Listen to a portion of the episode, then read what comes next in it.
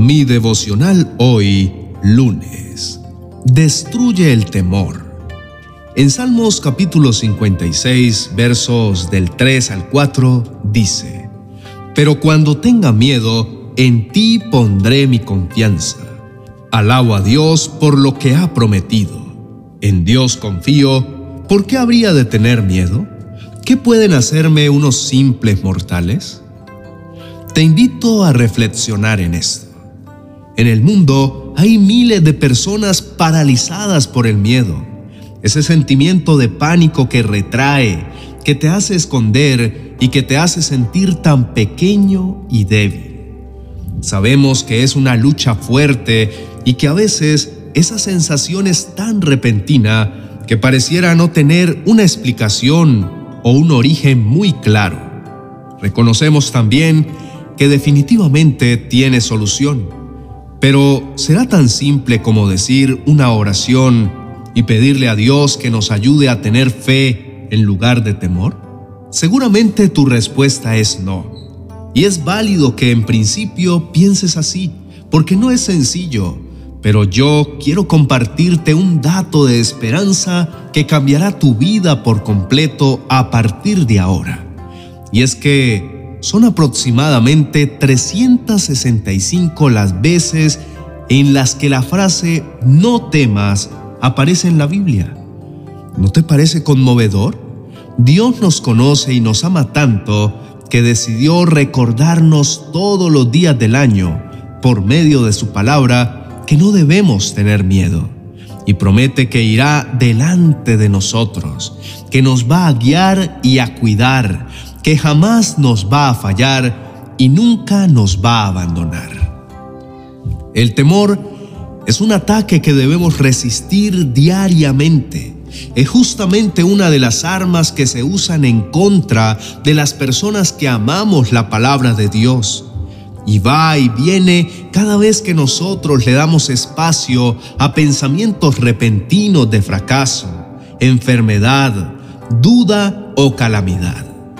Los temores surgen porque esas ideas crean una visión catastrófica y distorsionada acerca de la realidad y del entorno. En pocas palabras, son mentiras tan bien maquilladas que tienen en algunas ocasiones el poder de parecer verdad y alterar así nuestro bienestar emocional. ¿Recuerdas a Moisés?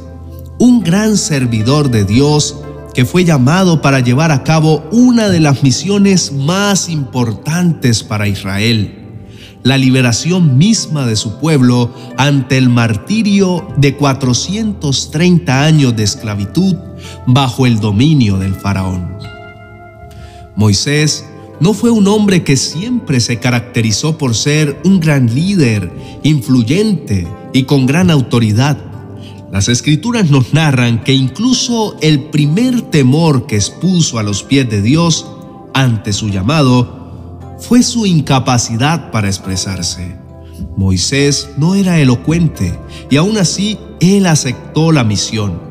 Por eso Dios hizo una obra tan maravillosa en su vida en esos años que tiempo después lo encontraríamos empoderando a su pueblo diciendo cosas como no tengan miedo, solo quédense quietos y observen cómo el Señor los rescatará hoy.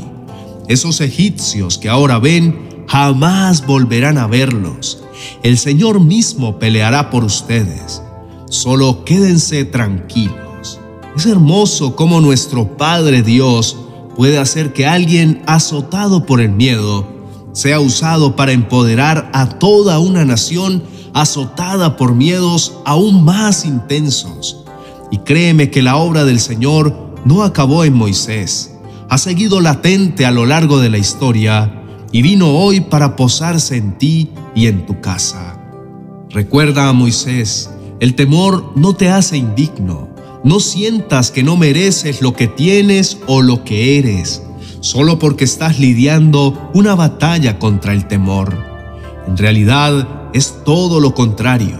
Si tú estás luchando contra el temor ahora mismo, quiere decir que Dios te eligió y estás en la etapa inicial de una maravillosa revelación llamada gracia de Dios.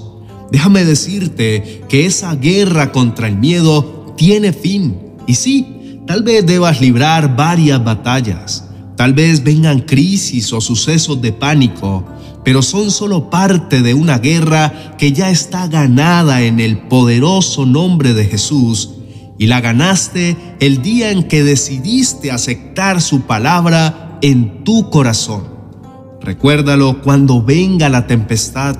Tú fuiste creado para vencer el temor todos los días. Te motivo para que hagas algo más grande de lo que has hecho. Atrévete a depender completamente de Dios. Tienes una linda elección hoy puedes anidar en tu mente pensamientos de catástrofe o puedes tomar la autoridad que Dios le entrega a sus hijos y vencer tus temores para dar un gran paso de fe, poner tu esperanza en el Señor que está esperando por ti y convencerte de que ya nada podrá hacerte daño.